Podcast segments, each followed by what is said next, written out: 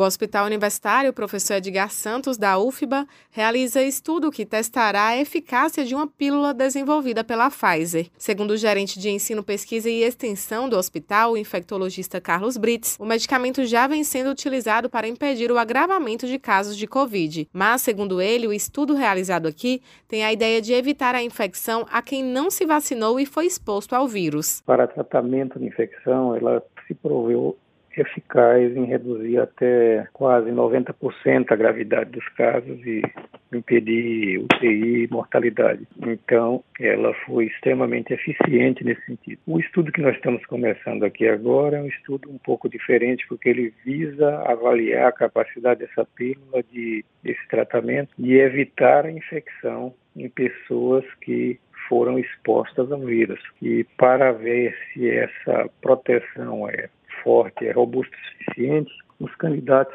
deverão ser aqueles que não foram vacinados contra a Covid e que tiveram um caso próximo de doença. O infectologista destaca que o estudo tem início imediato e podem participar pessoas não vacinadas que tiveram casos confirmados de Covid na família ou próximo em até cinco dias.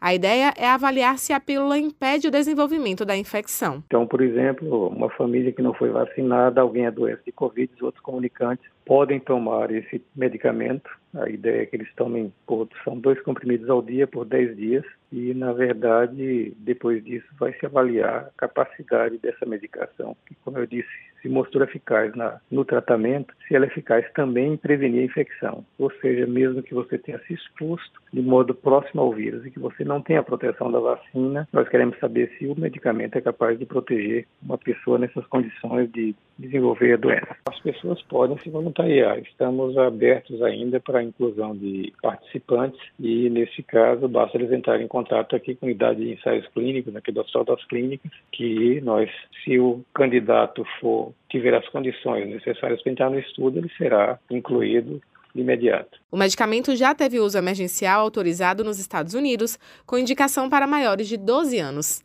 Raíssa Novaes para Educadora FM.